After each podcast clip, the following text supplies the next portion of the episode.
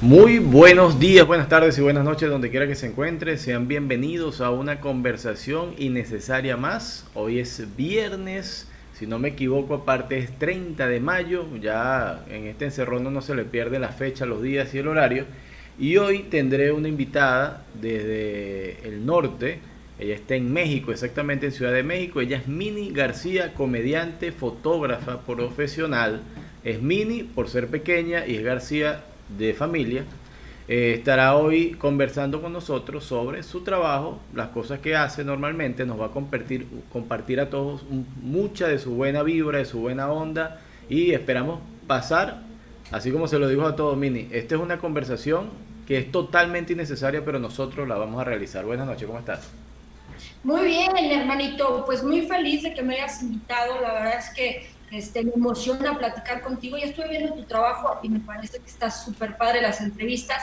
Y yo feliz, así como, como bien dices, de México, el país del Chile y el Ajúa. Claro, yo tengo muchas referencias culturales de México, al igual que todos los latinoamericanos. De repente, ustedes como mexicanos no se dan cuenta de eso, pero México tiene mucha influencia sobre el resto del continente de habla en español por producciones eh, audiovisuales, la mayoría se ruedan o se doblan o, se manejan mediáticamente en español. Canales importantes, su centro de operaciones en México para toda Latinoamérica. Y también por, por esa oleada de películas y de cultura mexicana, los mariachi, toda esa cultura, ese, ese mexicano que salió y, y, llevó por delante de Latinoamérica, todos de alguna forma, independientemente del país donde estemos, estamos influidos, eh, tenemos esa influencia de ustedes. Pues, ¿qué te voy a decir? Yo traigo la sangre ahí mexicana y me, llena de orgullo que harías todo esto. Y sí, efectivamente ahí las novelas son muy conocidas. El Chavo del Ocho es mundialmente conocido. Te llegas a un país de Latinoamérica y lo primero que te dicen es Talía, Chavo, de, Chavo del Ocho y bésame mucho, ¿no? bueno, lo de Talía fue un caso particular porque más que Talía fue María, porque ella hizo María la del barrio, María la de las escaleras, María la de la calle, María la del ascensor, hizo todas las Marías posibles. Le faltó María la del tequila, que seguro, hay muchas Marías del tequila, ¿eh? Sí, sí, muchísimas. Mira, bueno, tú sabes que tengo ahorita que mencionas el tequila. Yo no pensaba hablar de licor, de licor así, de, aguardiente tan pronto en la entrevista, pero ya que lo trajiste a votación. Eh, sí, sí, mira. Igual, salud, mira, aquí tengo una, una cervecita. Salud, salud. Salud a todo el que esté por allí, salud. Mm. Mira, yo tengo en, en mi haber, o, personalmente me considero un buen bebedor, ¿ok? Gente que bebe y, y, de gusto las cosas que bebo y bebo en, cantidad, porque pues, puedo beber. ¿Y qué te gusta tomar? ¿Qué es lo que tú disfrutas? Bueno, eso te quiero contar. Yo te puedo beber una buena cerveza bien fría. Este, te puedo beber whisky sin problema. Te puedo beber ron eh, te puedo beber no, eh, eh, cualquier miche, estos miches que beben los borrachitos de las plazas, los que duermen en el banco ahí. Yo bebo esa vaina y soy feliz, cualquier cosa, básicamente. Pero el tequila no lo paso, no lo paso. No lo pasas porque no, el sabor se te hace muy fuerte o porque te pusiste una borrachera de esas de miedo que dices, en mi vida quiero volver ni a olerlo. Mira, me pega demasiado fuerte el tequila. Yo tomo tequila, dos chops de tequila y es como si hubiese tomado, no sé, tres botellas, pero una cosa que me pega bárbaramente, horrible. Pues, ¿qué te voy a decir? Yo soy muy buena bebedora de cerveza, nada más. Nada. Eh, descubrí que, que, si tomaba otra cosa eh, que no fuera cerveza, ron, tequila, mezcal, cualquiera, enseguida yo ya tenía el calor encima de mí, estaba bailando arriba de la mesa haciendo chichis para la banda. ya estaba afuera, pues ya. Sí, y ya sabes, al otro día me decían, oye, es que Mini fuiste, hiciste esto y, y esto, te subiste a la mesa. Y yo decía, no, hombre, yo me fui a dormir temprano. Esa fue mi gemela, yo no fui. Ese es un holograma que estaba ahí bailando. Entonces me quedé, pues, a lo seguro, la cerveza. Y aparte la disfruto mucho, ¿eh? yo soy buena, buena bebedora de cerveza. es algo que no puede faltar en mi refrigerador cerveza. Claro, a mí, me, a mí me encanta la corona, pero a que no adivinas cómo me gusta a mí la corona, porque hay gente que la toma con hielo, hay gente que la toma con limón, no va a adivinar cómo me gusta a mí la corona. Eh, pues aquí también la toman con chile, este, polvitos de chile, líquidos de chile, pero eh, me voy a ir a algo más extremo. A ti seguramente te gusta combinarla con otro, otro licor. No, tampoco. Ok, eh, entonces aquí también se llega a tomar con ostiones, camarones, ¿por ahí va? No. Mira, a mí lo que me gusta de la corona es cuando no la pago. Mira, cuando yo no la pago, mira, me tomo todas las que quiera, pues no hay problema. Así es que me gusta tomarla. Hay cervezas mexicanas muy buenas, aparte de la corona. Luego este, te voy a hacer llegar algunas y las vas a disfrutar porque hay muchas que no se conocen en el extranjero que son verdaderamente buenas. Te las voy a enviar. Ah, chévere, chévere. Pasar la información porque lo que pasa es que la Corona tiene como ese mercado ya hecho, el marketing a nivel internacional y, es como la bandera pues, a nivel de la cerveza. Pero me imagino México con lo grande que es, cualquier cantidad de cervezas buenas. Ya te digo, aquí venden unas que les llaman micheladas y entonces les ponen gomitas, de estas gomitas panditas así. Eh, les ponen chile, chile en polvo, eh, chile este, líquido. Wow. Eh, sí, sí, sí, es una bomba. Yo la es que la, disfruto mucho solita. Habrá quien le gusta así. Hay quien le pone también camarones, ostiones. Ya parece una sopa eso. ¿sí? una bomba. A la cerveza ponerle chile, bueno, ya es un toquecito picante, chévere, es, un, es un detalle. Pero ya meterle mejillones, pulpo, ahí calamares, camarón, ya, ya, bueno, ya, ya eso es otra cosa, ya. Una cuchara y, una, eh, tienes razón, es una sopa. Tienes ahí la comida completa. Claro. Pero mira. ¿Cuál es la bebida em, tradicional allá que cuando yo llegue ahí me digas, no puedes perderte esta? Bueno, mira, eso depende. Yo te puedo dar dos referencias, porque acuérdate que yo soy venezolano, pero actualmente vivo en Ecuador, tengo unos años viviendo en Ecuador. Entonces te puedo hablar de, dos referencias. Mi bebida típica en Venezuela es una, bebida que se llama cucuy, ¿ok? Cucuy. Cucuy. Eh, C-U-C-U e Y, cucuy. Suena así como de miedo, ¿eh? Te va a agarrar el cucuy. Exacto, pero te voy a decir algo, es fuerte, es una bebida seca y, y es algo curioso. El cucuy se hace del mismo agave del cual se destila el tequila. La, única diferencia es la zona geográfica donde se siembra el cucuy, el, agave para destilar cucuy y la, y la zona geográfica, lógicamente, donde se siembra el agave para destilar tequila. Pero es la misma, el mismo agave y la misma, el mismo procedimiento de destilación. Y, y, lo que hace que el cucuy sea cucuy y que el tequila sea tequila es la zona geográfica. Una cosa muy curiosa, ¿viste? ¿No sabías eso? Claro, la zona le da el sabor, ¿no? Claro, la zona geográfica le da el sabor al, licor. Pero, y te gusta el cucuy, pero no te gusta el tequila. exactamente, y es donde voy a lo curioso. ¿Por qué? Porque es exactamente el mismo agave, el mismo proceso, los sabores son diferentes y se toma diferente. El cucuy no necesita limón ni sal. Tú agarras cucuy porque el cucuy es más dulce y te lo tomas, es menos seco. Te lo tomas y ya, pues no, no pasa nada. Así, y, sigue siendo fuerte, pero yo tomo cucuy y soy feliz. Pero tomo tequila, el tequila me, me, me, devasta, me, acaba, una cosa horrible, no sé por qué. Vamos a tener que hacer una mezcla de tequila con cucuy, le llamamos tecuy o algo así. a ver qué... Puede ser tecucuy, una cosa así. es un veneno mortal. Y esa es en Venezuela, ¿cierto? Esa es en Venezuela. Aquí en Ecuador, aquí hay eh, varias bebidas. Por lo menos si tú vas a la sierra, que es la parte fría del país, hay una, una bebida que llaman canelazo. El canelazo es un aguardiente de caña, claro, y lo mezclan con canela y con limón caliente. Entonces tú ese, aguardiente caliente con canela y limón te lo tomas en frío y, el cuerpo sientes todo el cuerpo caliente pero bárbaro al instante. Eso es una bomba, ¿no? O sea, con eso terminas hablando hasta chino. Pero es riquísimo, es riquísimo. En, el frío, imagínate con 6 grados, 8 grados, 10 grados, te tomas eso y no, baila, disfruta, no sientes frío ni nada, es riquísimo, muy bueno. Oye, ¿qué tal que sábado nos fuimos de lleno al tema bebidas, ¿eh? Sí, verdad, de una, nos fuimos a eso. Qué, qué fuerte. Ya es sábado, ya, ya merita un chupito, ¿no? ¿Verdad que sí? No, no voy a tomar en cuenta eso. Yo dije, me voy a ir por el tema de la, del corte y costura, el punto de cruz, las manualidades y terminando, terminamos hablando de licor, ¿ves? las cosas, ¿no? Bueno, podemos al final ya terminar cosiendo, tejiendo, ya después hacer unas chelas. Mira, está bordando aquí con la cerveza a un lado. Mm. Te quiero preguntar algo.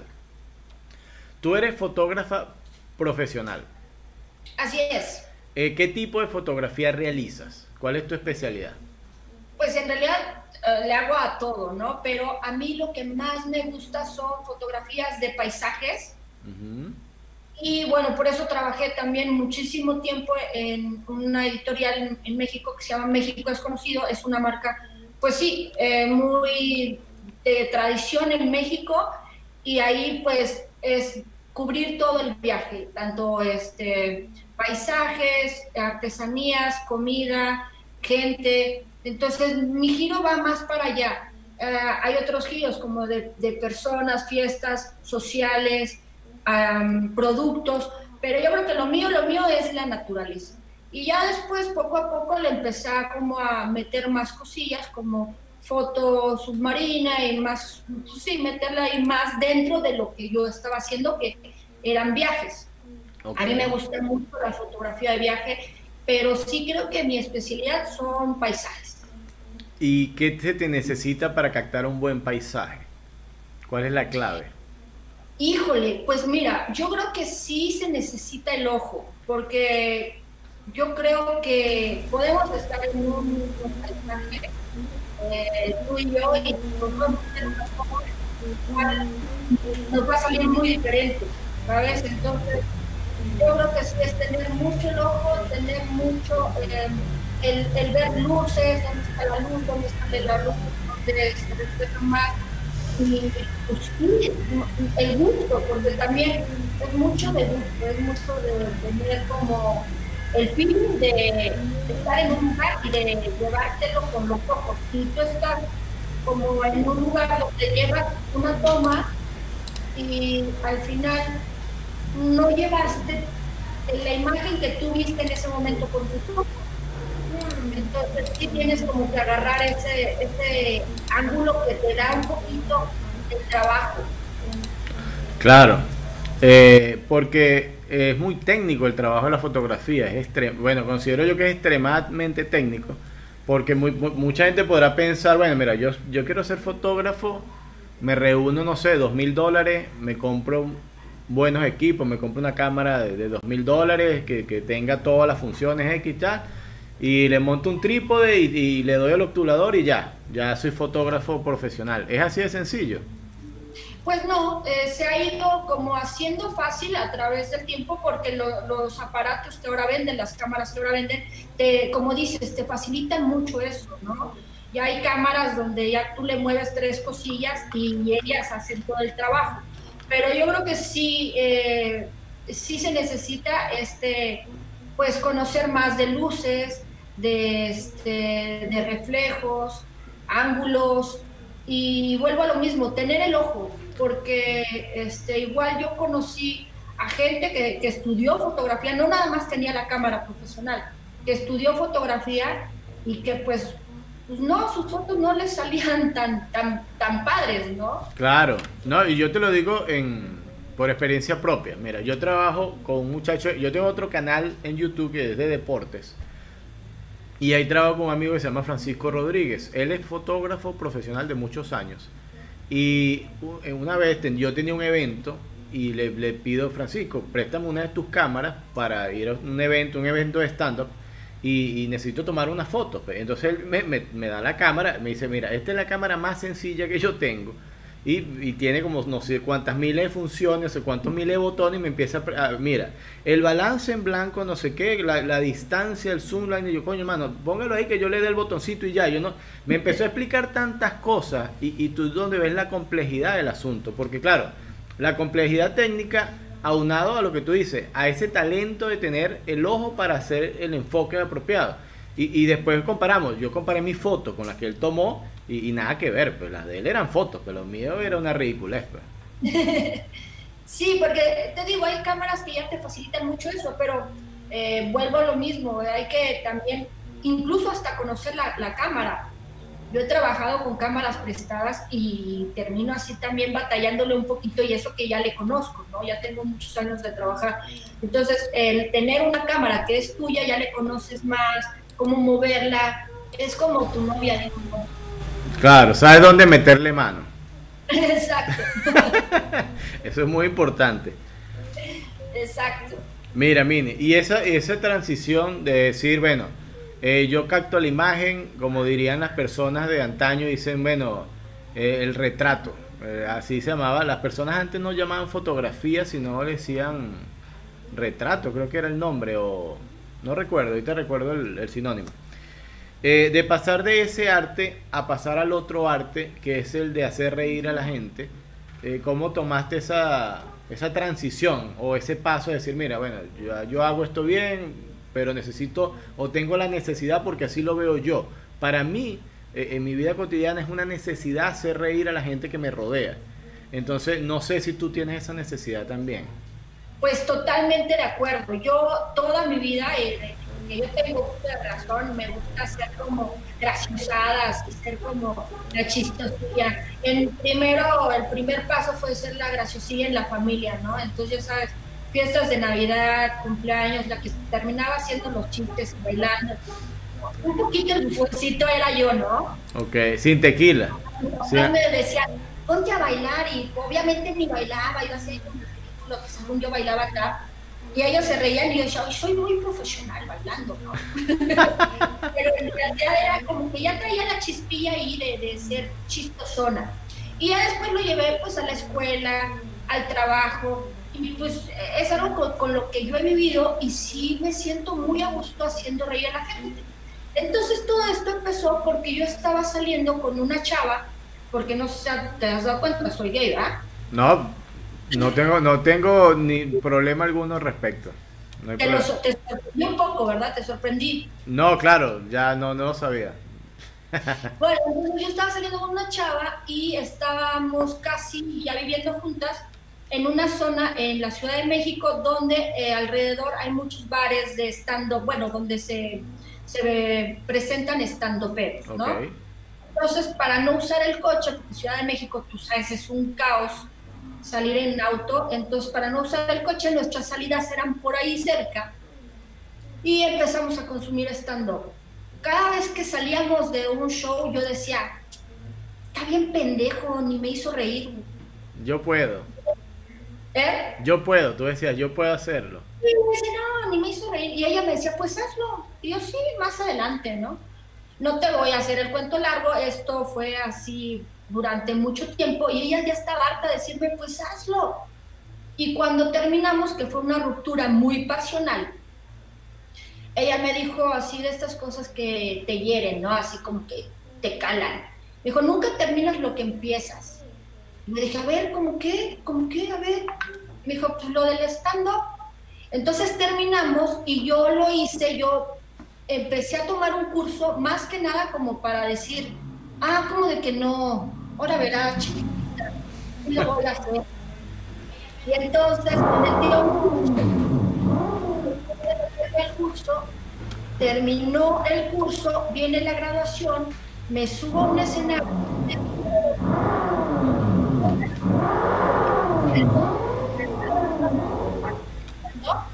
que no era nada fácil subirte a un escenario y hacer reír a la gente, que las veces que yo iba a los shows, no era así. Y, y, otra cosa que también descubrí fue que me enamoré del escenario, me enamoré de lo que sentía arriba y me enamoré de las poquillas risas que saqué en ese momento y dije, de aquí soy y ya no me quiero bajar nunca.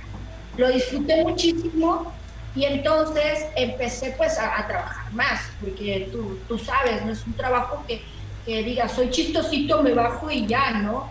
Es mucha preparación, mucha pluma, mucho esfuerzo, muchos talleres, cursos.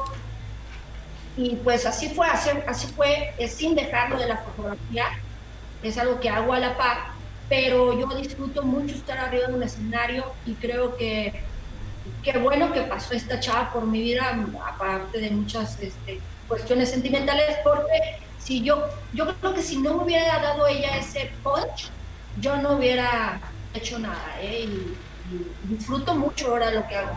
Eh, tu caso se puede decir que de lo malo lo bueno. De una, de una mala situación lo convertiste en, en algo muy bueno. Exacto. Qué bien, qué bien. Por eso es que...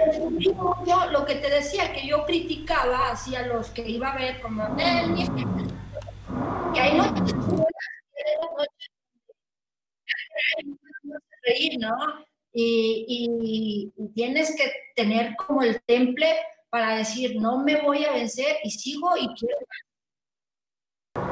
Claro, claro. Dame un segundo que mi vecino parece que quiere acabar la pared de aquí atrás, entonces me, me está saboteando. Pensé, que tú estabas metiendo efectos especiales así de cámara, este está bien cabrón. No, yo creo que está practicando, como dicen los españoles, el bricolaje, ¿no? Está acabando y está armando un mueble. Mira, este...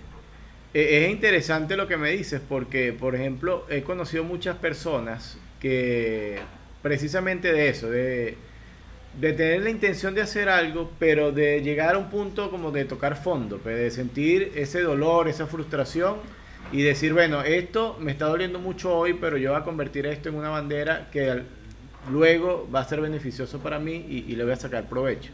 Y te felicito por hacer eso porque es lo más difícil. Pues. Muchas veces es más fácil victimizarse, decir, no, yo nunca lo hice porque no tuve la oportunidad, porque no me dio el tiempo, por X cosa y como las excusas, pero de afrontar y, montarse no es fácil, no, no es fácil y, te felicito por esa capacidad de, de, superación, de respuesta. Muchas gracias y sí, creo que como, como dices, no es un trabajo fácil. Para empezar, yo creo que el stand-up, hay muchas ramas, como bien sabes, pero una de ellas es el, el aprender a reírte de ti mismo. Así es. Y es primero un trabajo muy difícil eh, ver tus defectos, porque siempre vemos los defectos. Sí. Pero el ver tus defectos y luego llevarlos para a llevar a un escenario y, causar risas, pues es un trabajo difícil, ¿no? Porque al final la gente pues sí se va a reír de lo que, de lo que está pasando, de lo que eres. Y muchos no aceptan esa Creo que también por eso muchos se van estando por otras ramas que existen, pero sí creo que es un, ejercicio importante hacerlo, usando una autocrítica y una pluma donde al principio te, te vayas directo. Mira, ahí está Sí, ahí está, el vecino está maniático, no, no hizo ruido durante todo el día, entonces ahora en la noche cuando son... No, pero tiene como efectos especiales, así de Mini está hablando. Mira, Mini, una, una pregunta interesante. Eh, ¿Recuerdas tú tu primer chiste importante? Que tú digas, wow, este chiste fue uno de los chistes que, que los primeros que hice y que funcionó y que después tomas y dice lo mejoras y, lo, y ha ido evolucionando con el tiempo. ¿Tienes registro de ese, de ese chiste de, o de esa...? Tengo dos. Tengo dos. Uno que, que, ha ido evolucionando y otro que lo he dejado, pero quiero retomarlo. El que he dejado, quiero retomarlo, es eh, un personaje que salió en mi primer taller de stand-up que le llamé el señor Nika, que era este, un mini excusado donde aprendemos todos a hacer pipí popo desde bebés. De esos plásticos. Eh, de esos plásticos. En México le llaman Nica. Mm, Entonces yo creé un personaje que se llamaba señor Nica y lo sacaba al principio de la rutina y después lo ibas metiendo hasta el final de la rutina en momentos así que nadie se lo esperaba. Sí, eh, como, eh, como volver al chiste, como... Exacto. Okay. Ese me gustó mucho y pues creo que, que, fue de los primeros que dije, wow, está bien bueno este chiste. Y otro que ha ido evolucionando, que lo llevo hasta hoy en día en mi rutina, empezó como un chiste muy cortito y ahorita ya tiene casi cinco minutos de eso. Y es que yo hablo que con este look, que me veo como muy niño, eh, de repente es complicado entrar a los baños de mujeres porque hay mucha fila siempre, ¿no? Sí. Entonces, el chiste era de, bueno, si no puedo entrar al baño de mujeres, me meto al de hombres. El único pedo ahí es subirme al mijitorio. Ahí acababa el chiste, ¿no? Mm. Y hacía hasta la mímica de, el pedo es subirme al mijitorio y hacía la mímica. Y entonces el chiste en el escenario empezó como a crecer, como que terminaba ahí y se me ocurría el momento algo y lo metía.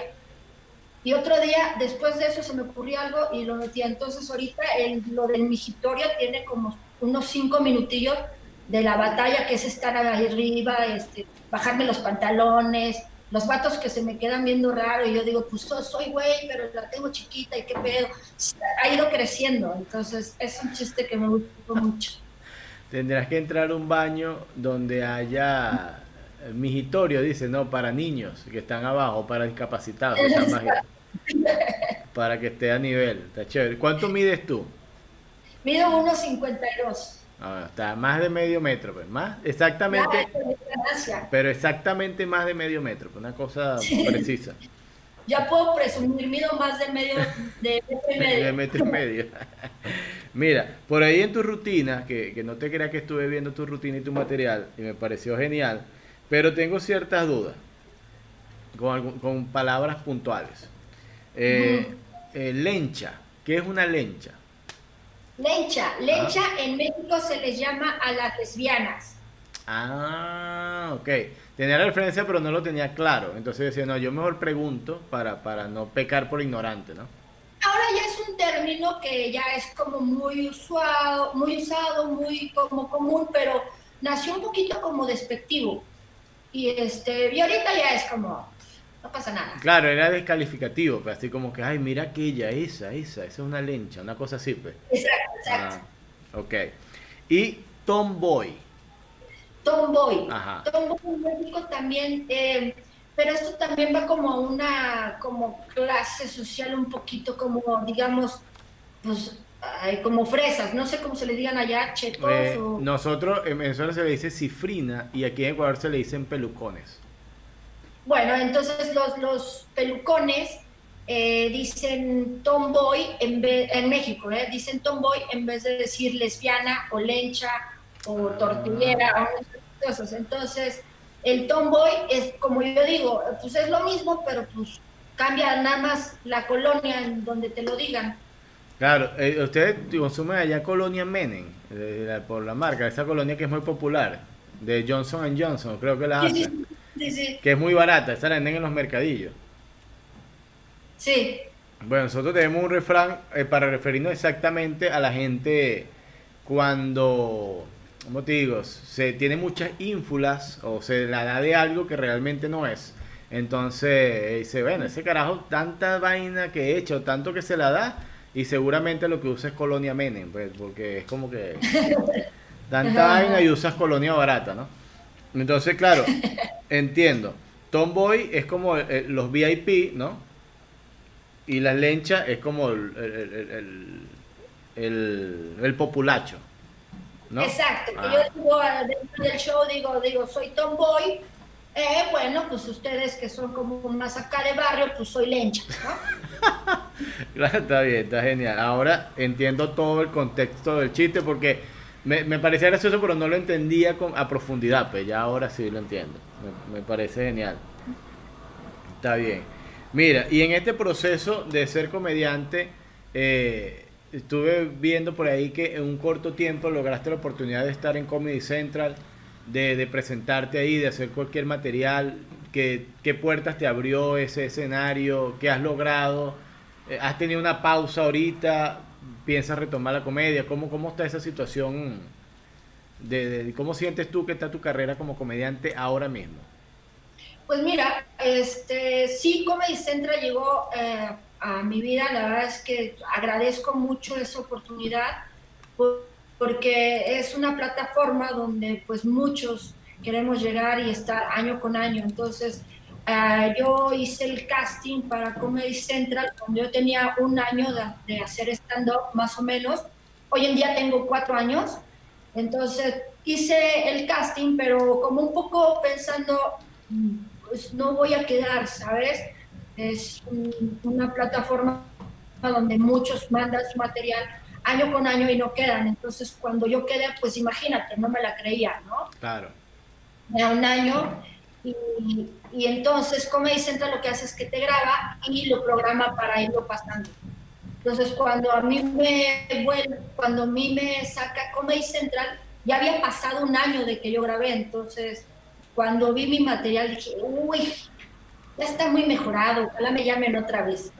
Pero Comedy Central eh, cambió un poco la dinámica, ya no es de mandar material, es un poco diferente y eh, ya no me ha vuelto a llamar, yo espero ahí volver a tocar la puerta en algún momento, porque eh, que me dejó eh, una gran satisfacción, de verdad es para mí una experiencia grande porque estás en un, un escenario grande, estás en una plataforma donde es mundial. Mm, me dejó muchas ganas de seguir creciendo y decir, quiero más. Claro. Eh, al momento sí, sí, sí, te abren puertas, no te voy a decir que no, pero eh, si no traes un buen material, si no traes algo que lo, lo vaya a reforzar, pues tendrás mucho comedy, pero el show día a día no te vuelve a llamar. Claro, claro. Es trabajo, pues trabajo sobre trabajo. Claro, entonces yo seguí, yo seguí haciendo mis shows. Eh, tengo, tenía mis shows dos, tres veces por semana, cosa que la verdad es que agradezco mucho. Y yo hice un, alto en hacer comedia durante un año, que fue hace dos años, porque murió mi hermano. Entonces yo estaba en un momento de mi vida que no quería, ¿no? Yo dije, este, este año me lo quiero dar para mí, porque no estaba en un momento que yo me sintiera bien conmigo, con mis momentos sentimental, entonces si yo creo, si no estás bien contigo, no puedes hacer reír, por mucho que te esfuerces. Eh, claro, y Era una etapa de luto difícil. que yo, muy difícil, porque aparte mi hermano murió de forma muy rápida, 15 días y de estar enfermo y murió. Entonces, eh, no es algo que obviamente te vaya a preparar eh, eh, en un momento de, de- de, ay, pues ya me preparé. No, nunca uno se prepara para eso. Entonces yo quise hacer este alto más que nada para sanar mi, mi situación emocional, sentimental, mi corazón, porque se me hizo muy, pues, no sé, mm, muy bueno para el público. Si voy a dar un show, que esté yo al 100. No puedo dar un show para hacerlos reír si yo estoy por dentro que me lleva la chingada, ¿sabes? Claro, claro, es lógico. Entonces yo hice un alto un año, eso fue, te digo, hace dos años, retomé, eh, el año que retomé, pues sí, no te voy a mentir, me costó un poquitín de trabajo volver a agarrar el ritmo, volver a, que la gente me empezara a ubicar nuevamente, porque pues, ellos habían pensado que ya me había ido de- del show, ¿no? Entonces, que la gente me empezara a ubicar nuevamente, que la gente nueva que empezaba a consumir estando me conociera. Entonces, pues sí fue un trabajo de nuevamente tocar puertas, mejorar material, renovar material. Y pues ahorita sigo, ahorita sigo, afortunadamente es algo que me llena mucho, pues por la situación mundial ahorita no hemos podido dar show, pero trato de hacer shows en línea, en estar produciendo cosas, escribiendo. Y sí, eh, creo que paré ese año, pero quiero más, no me voy a parar y, este y disfruto mucho, entonces no, no, no creo que vaya a parar aquí, vamos por más.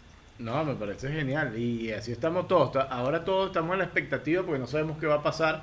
Lo más probable es que perdamos, pienso yo, todo el año eh, en, en esperar que se abran de nuevo los teatros, los bares, los sitios para poder reunir gente, que es lo que nosotros necesitamos, eh, poder reunir gente. Si de hecho es difícil reunir gente, hacer que la gente vaya al show, que consuma comedia con regularidad, que te pague una boleta, estos días que la gente está pensando en otra cosa, pese a que necesita reírse, no, no, no es posible reunir gente pues, en un sitio, es algo que, que no se puede hacer. Pero esperemos que eso se normalice pronto y podamos todos reanudar nuestras actividades si Dios quiere. Ojalá que sí, porque aparte de, de que uno como estando pero lo disfruta mucho, yo también veo que la gente está pues muy tranquila de haber reído, ¿no? Claro. La, la risa libra, la risa este, relaja a la gente, entonces, no nada más por mí, yo también lo digo por la gente.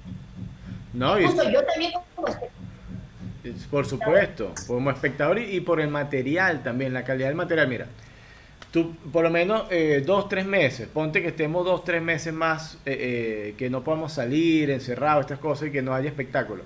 Tú puedes escribir todos los días, puedes considerar que tienes los mejores chistes del mundo, pero hasta que esos chistes no los confrontes con el público y el público te dé su respuesta, no sabes nada. No, no, no sabes si lo que tienes es bueno, malo, regular, porque necesitas el público y el público es, la mitad del show, nada más. Siempre he dicho que parte de la rutina la hace subirse al escenario, porque como bien dices, puedes tú creer que traes algún super material, pero si no lo pruebas con la gente nunca vas a saber y la gente te va marcando también que quiero ir, que no. Y tú también dentro de tu rutina, a mí me ha pasado que voy marcando, bueno, esto que yo creía que era muy bueno lo voy a sacar, porque ya llevo tres shows que lo tuvo y no más no da risa, vámonos con lo siguiente. Sí, sí, así es, así es.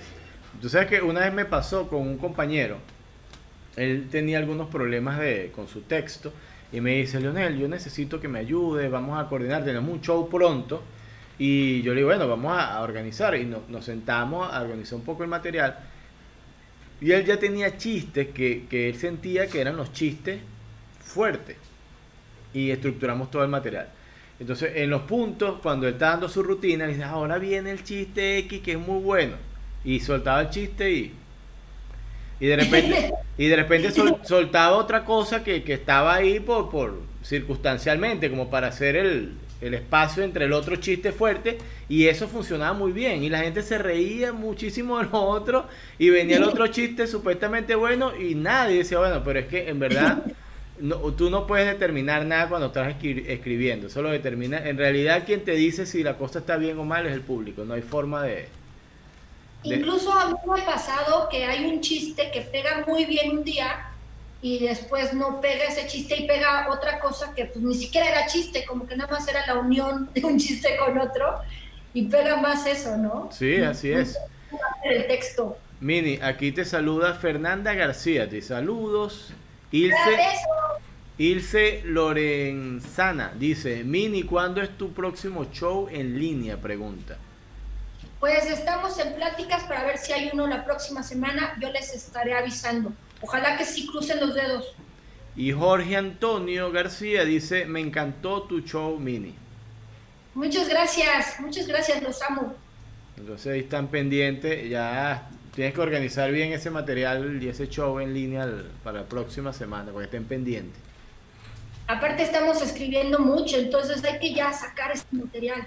Claro, claro. Tú sabes que ah, yo en esta cuarentena, yo, yo estoy casado, yo tengo dos hijos, como soy inmigrante venezolano, este, vivo lógicamente eh, eh, eh, aquí en la casa donde vivo, vivo con, un primo, con un tío, con la abuela, con dos cuñados, mucha gente, un espacio, una familia bastante unida. Yo lo que he aprendido en este tiempo, porque la gente cuando empezó la cuarentena empezó a buscar, a descubrir cosas nuevas por hacer. Mucha gente se fue con la lectura, otra gente se fue a hacer ejercicio, para buscar alternativas. Pues. Yo aprendí a actuar, actuación ¿A ti no te pasó eso ahorita en la, en la cuarentena?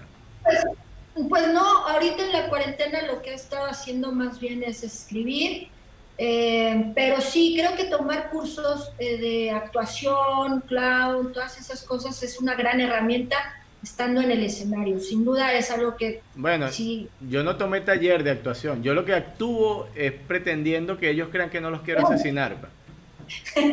Esa es básicamente mi actuación diaria, ¿viste? Que actúo que estoy feliz y todo está normal. Mira. Oye, como Big Brother, a ver, nomina, a ver si ya la sacan. Sonia Bustamante te manda saludos también. Saludos, saludos, feliz. Mira, eh, no, en verdad, hay que, hay que hacer muchas cosas. Y hablando de actuación y de películas y esto, ¿tú eres de series o de películas? Híjole, yo eh, antes era mucho de películas, me costaba trabajo ver series porque sufro algo que se llama trastorno obsesivo compulsivo, Entonces, yo tenía la, idea que si no terminaba una serie y se quedaba como eh, la, próxima este, va a ser en tres años, ¿no? Ajá. La próxima temporada espérala en cinco años. Entonces, me quedar con no, es que tiene que acabar, sí. Ah, sí. me gustaba a, consumir eh, series, por eso era mucho de películas. Pero ya, ya llegó un momento que dije, me rindo. Y ahora soy totalmente series. Tengo como siete, ocho sin acabar. Ya no me importa si soy top o no, ya veo ocho, cinco. Este, voy mezclando, ya después confundo los, los personajes. Este vato estaba robando una, una casa de banco que es otra serie, sí. Totalmente. Claro, aunque me preocupa mucho que, que no te importe acabar, eh, eh, pero ese es otro tema. Eh, mira, que es un asunto fundamental en la vida, hazme el favor. Mira, hay una película en Netflix que se llama Talk, que trata exactamente, no sé si las viste, de comedia, que es muy buena, es una sátira. Es muy buena, es muy buena. Y en México sacaron también la obra de teatro buenísimo. A mí me fascina esa película, es una locura. ¿Conoces a alguien que tenga top? Ahora te conozco a ti. Entonces hace mucho más sentido cuando conoces a alguien y ves la, película, ¿no? Sí, sí, es genial. La película me pareció súper divertida. Y, en verdad es, es, una realidad, pues, porque se ve, se ve el mundo de otra forma, ¿no? Totalmente, yo vivo un mundo diferente a lo que vive la gente sin TOC. Ok, y ahora, ¿qué series estás consumiendo? Para ver si, si estamos en sintonía o me recomiendas alguna o, tienes la osadía de recomendar alguna. ¿Qué, qué, qué estás viendo por ahí? Estoy viendo eh, la de... Voy a tomar eh, nota, voy a tomar nota. Ajá, eh, la de Frank and Grace.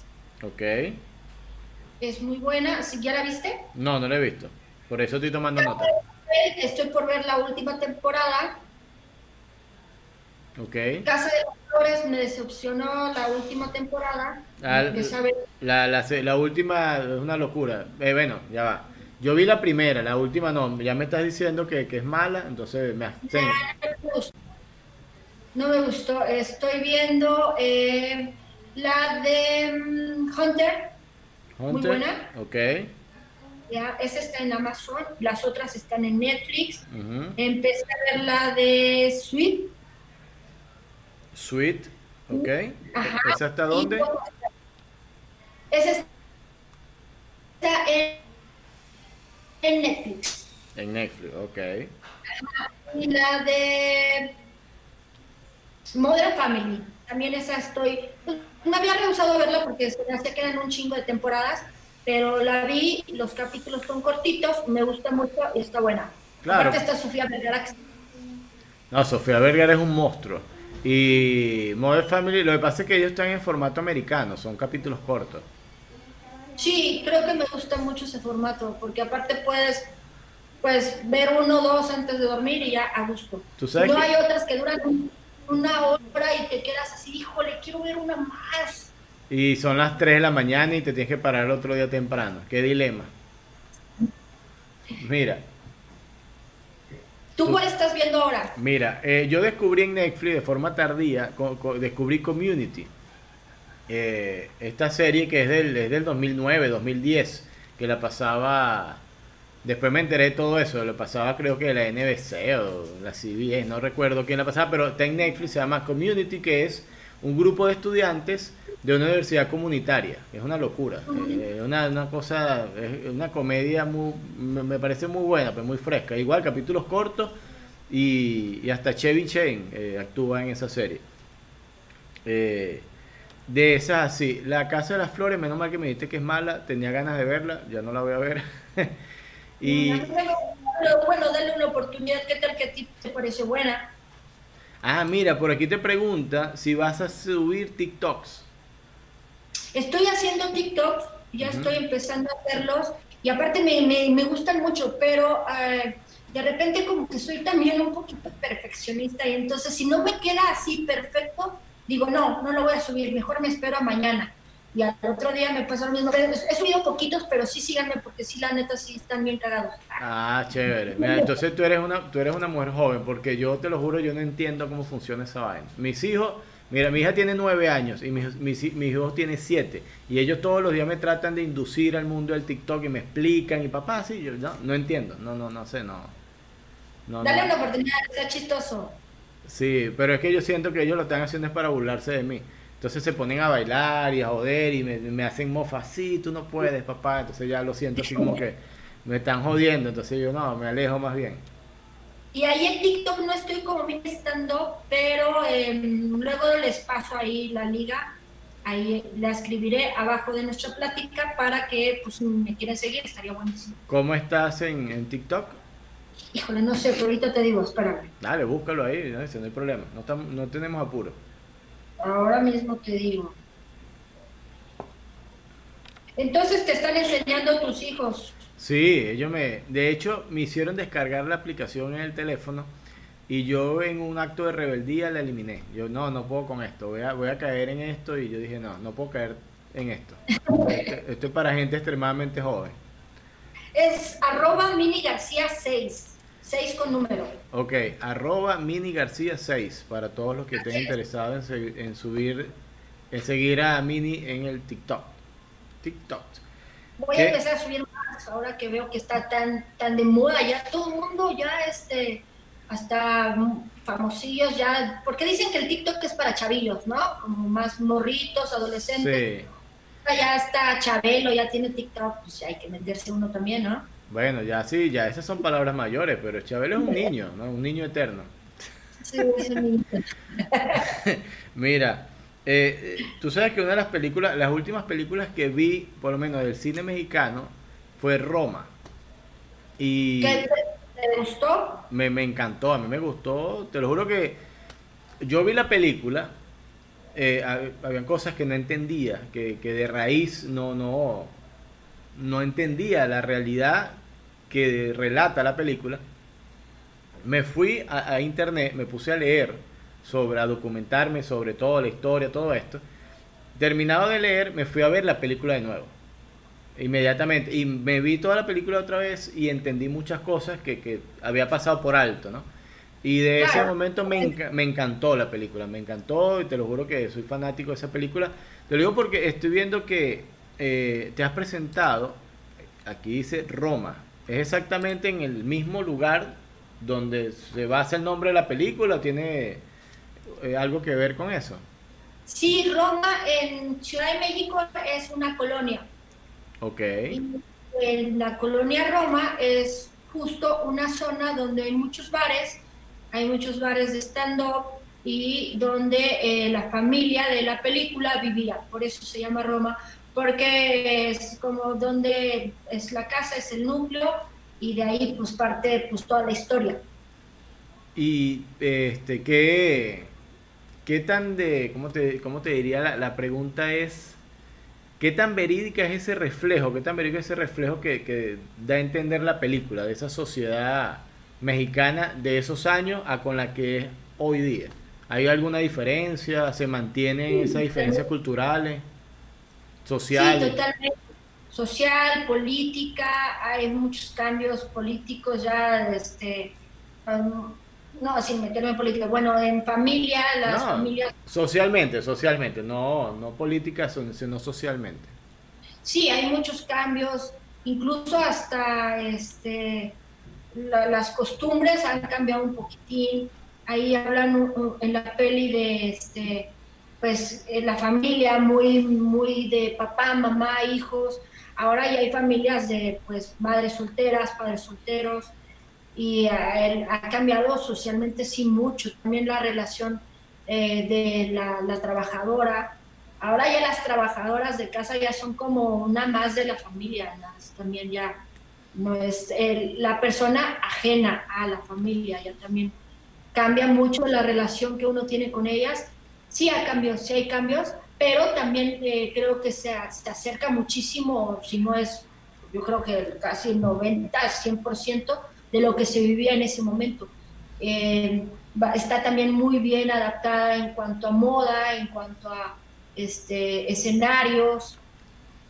Me gustó mucho. Creo que también em, no le dieron como tanto chance que en México fue muy criticada porque decían que había películas mejores para llegar a una entrega como el Oscar, pero yo creo que sí tiene muy buenos elementos y pues la, respuesta está en lo, que tú me estás diciendo, ¿no? Que te pareció muy interesante a ti, a gente de otros países, a críticos, entonces, pues bueno, por algo está posicionada ahí. Claro, tú sabes que a mí las películas que me cautivan son esas películas que tienen ese nivel de realidad, ese nivel de, de la vida real, de algo que se vivió, porque la fantasía está chévere, a mí me gusta la ciencia ficción y cosas que tú te imaginas y tal, pero la realidad tiene un peso que es incalculable, que, es real, que es así. Entonces, no tiene forma de, adornarla, de disfrazarla. La realidad es pura y, como se plasma. Y entonces tener esa capacidad del tanto el director como el equipo de plasmar una realidad histórica, social, lo que tú quieras, a través de una historia, a mí me parece eso fantástico. Incluso yo creo que hasta el hecho que lo hayan hecho en blanco y negro también tiene mucho que ver con eso. ¿eh? Es como no quiero que se distraigan con colores, con texturas, vámonos a lo crudo que puede ser una realidad.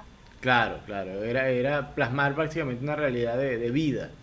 Me parece genial eso, en verdad.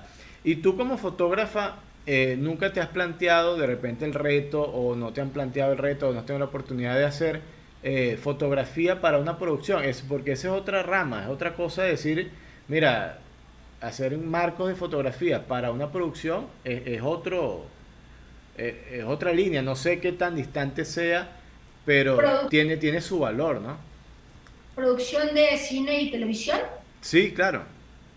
Pues nunca me lo han planteado pero se me hace algo muy interesante. Creo que sí tiene mucho que ver con el, el el que, el que tengas una cámara, el que puedas plasmar una imagen, también la puedes llevar a otros niveles como, como cinematográficos. Entonces, sin duda es algo que me gustaría experimentarlo en alguna ocasión y pues ahora sí que calarme para ver que, de qué cuero estoy hecha, ¿no? yo, me, yo me imagino que del mejor, sin duda alguna, no tengo duda. Mira, ya tiene en mí un fanático, así que yo te apoyo para lo que haga. Muchas gracias. Para los 15 de, tu hija puedo ir a hacer ahí video, todo. No, bueno, te voy, a, te voy a dar una mala noticia. No, no va a tener 15 años. Tú sabes que ahora, como estamos en austeridad y en esta cuarentena, he tenido la oportunidad de inducirle que ir a centros comerciales es malo, que comprar cosas es malo, que celebrar cumpleaños es malo. Entonces ya a los 15 años estoy, estoy ahorrándome mucho dinero, pero estoy quitándome esos gastos encima. El problema va a ser cuando salga y que todas ya estén, no, hombre, tú eres la mala, pues estás Tendría que aislarla de todas sus amigas, pues imagínate todas las amigas del colegio, mira, yo voy a cumplir 15 años. Con las hijas y a lavarles el cerebro. Sí, sí, no, es difícil, no, mi, mi hija... Mi hija es una mujer que es muy inteligente. Ella ya desde muy pequeña maneja el sabio arte de la manipulación femenina. Entonces, no hay forma de que yo le diga que no. Es una cosa que... Es que creo que nacimos así las mujeres, nacemos ya con ese, con ese chip. Claro. Mira, por aquí me... En el llanto de la bebecita ya sabes que, ah, es niña. Va, está manipulando, sí. Mira, por aquí me, ella misma me está pasando y quiere que muestre. Esto es algo que hace ella. Esto, esto oh, muy bonito. Es como una... Sí, entonces aquí me dice, mira, muestra, esto lo estaba haciendo ahora. Entonces, bueno, imagínate, ya eh, eh, se la pasa dibujando, haciendo cosas y, manipulándome. Pero, ahora, ¿qué tal que agarre tus billetes y haga papiroflexia y les ponga caritas? Ya no te va a gustar tanto. No, no, ahí sí no me va a gustar. Ahí sí la cosa está difícil. Pero es divertido. Por lo menos esta, en esta cuarentena eh, ya llevamos nosotros dos meses y medio, vamos para tres meses y he descubierto algo que nunca pensé que, iba, podría pasar, ¿no? Que es tomarle cariño a mi familia. Está pasando y bueno, eh, hay que disfrutarlo, porque ¿qué vamos a hacer? No, no, no. Bien, interesante, dice. Sí. Sí, ya, ya está listo. Ya no, ya no voy a hacer prueba de ADN ni nada, ya lo descarté.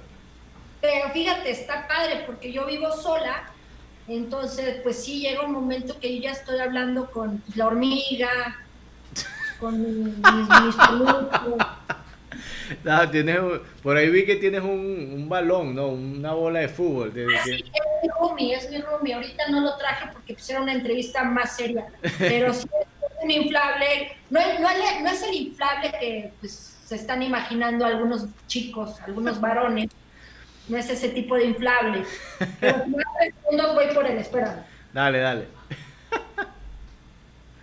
Ay, Dios. Este es mi roomie. Se, se llama... Entonces, a este gato le pongo pues ropita, este. A ver, ahí está. Sí. Mi roomie. Ah, de este lado, de este lado. Del otro lado, ajá, ahí está, mira. ¿Cómo se llama él? Pues no tiene nombre. A ver si ahorita me ayudan a ponerle un nombre. Yo nada más le digo roomie. Rumi. Pero está, Pero- pero está agresivo, tiene estreñimiento. Disfrazado de Drácula. Entonces Sí. le pongo su ropita, hablo con él, nos peleamos muy cabrón antes porque pues, está viviendo con una morra no está fácil para él. Es lo que se llama un porfiado, es él, ¿no?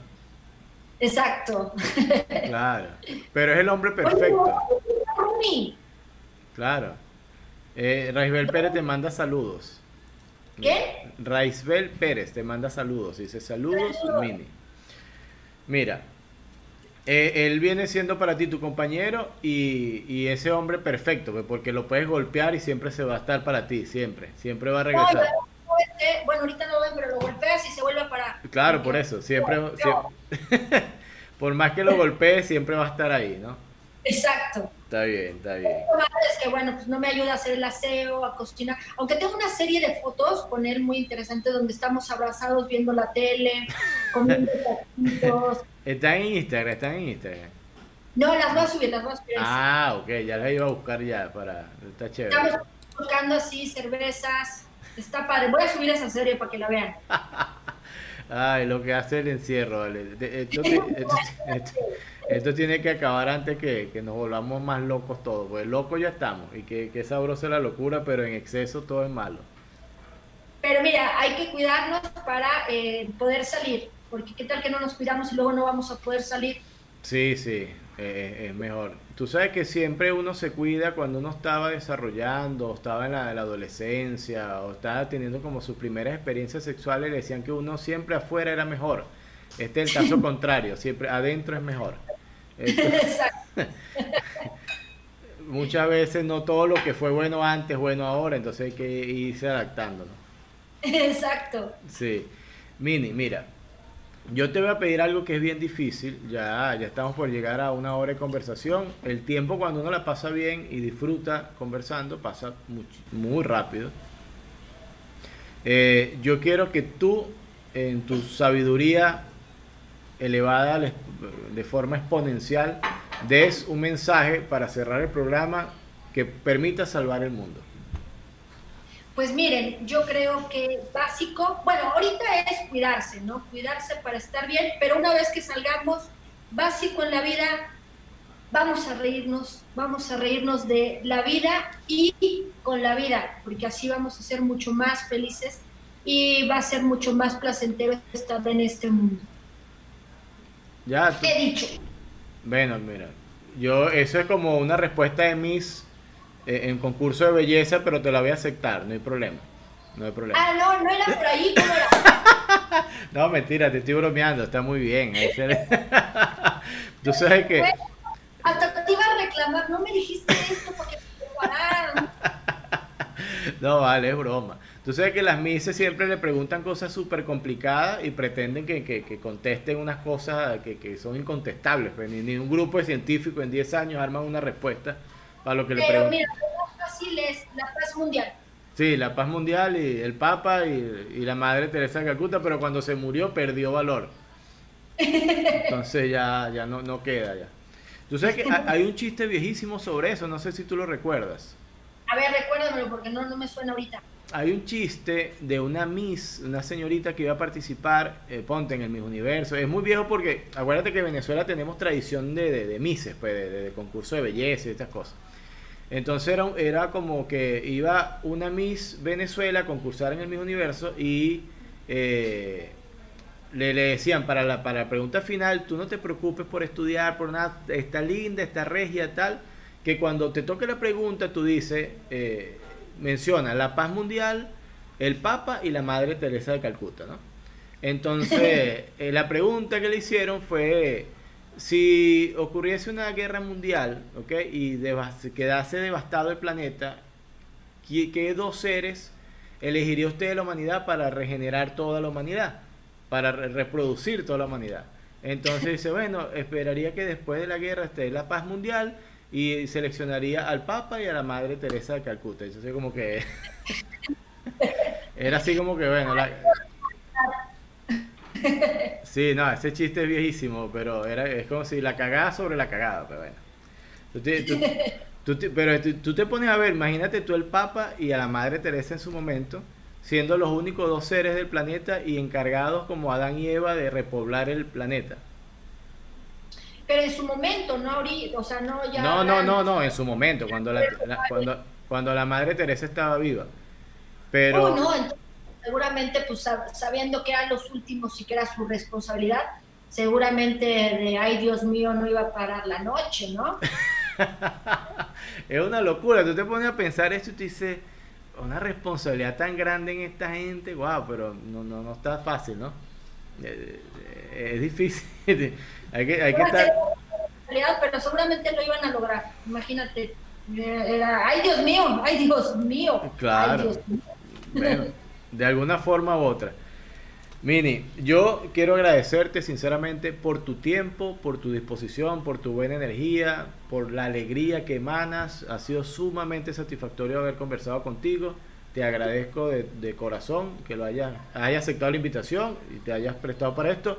De más está decirte que esta es tu casa, que en mí tienes un amigo, que eh, yo esté ahora acá o donde esté, podemos estar en contacto y Dios quiere tengamos la oportunidad de trabajar algún día juntos, de montarnos en una tarima, de compartir, que esa es la idea.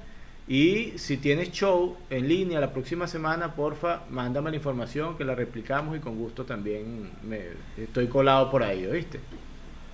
Seguro que sí, y nuevamente gracias hermanito, también para mí ha sido un placer conocerte. Nos conocíamos por WhatsApp nada más, este, ha sido muy, muy grato estar contigo esta noche Espero que no sea la última, que volvamos a coincidir, me vuelvas a invitar, yo por mí feliz para echar el coto contigo. Y este, me va a dar mucho gusto compartir escenario contigo en un futuro, crucemos los dedos para que así sea. Y gracias por la invitación, la pasé re chingón. Así, váyase con su roomie a pasar la noche. Hoy sábado por la noche con el roomie. No, una, chelita que ya me la antojaste. Ah, bueno, aquí está. Ya yo me acabé la mía, así que ahorita voy por otra. Para todos los que nos vieron. Cucuy, cucuy, eh, cucuy, cucuy, muy bueno. Si conoces venezolanos por allá en Ciudad de México y o hay alguna tienda donde venden artículos venezolanos, puedes preguntar por cucuy y seguramente vas a conseguir. Tengo amigos y les voy a decir sin duda que me digan dónde porque la, voy a probar, ya verás. Y es más, el día que la pruebe me grabo y te lo mando. Dale, pues sí va. Para todos los que nos acompañaron, esto fue una conversación innecesaria más. Tengan todos y todas muy buenos días, muy buenas tardes y buenas noches, donde quiera que se encuentre. Pásela bien.